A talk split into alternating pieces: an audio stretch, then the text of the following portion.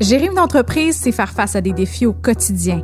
Et en temps de crise, comme une pandémie par exemple, ça peut devenir très intense. Quelles entreprises ont eu les meilleures stratégies de gestion? Il y a des chercheurs qui ont testé l'hypothèse de la satiété financière, puis on démontre l'effet optimal de l'argent dans 164 pays différents.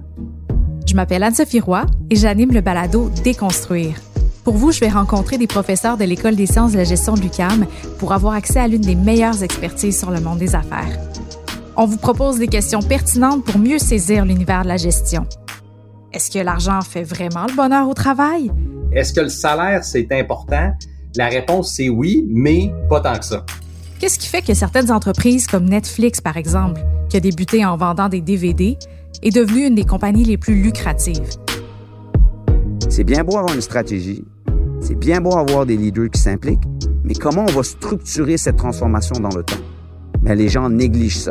Ils parlent principalement de projets. On va faire un projet X, on va faire un projet Y, on va faire un projet Z, sans avoir de vision globale de comment on va transformer le fonctionnement.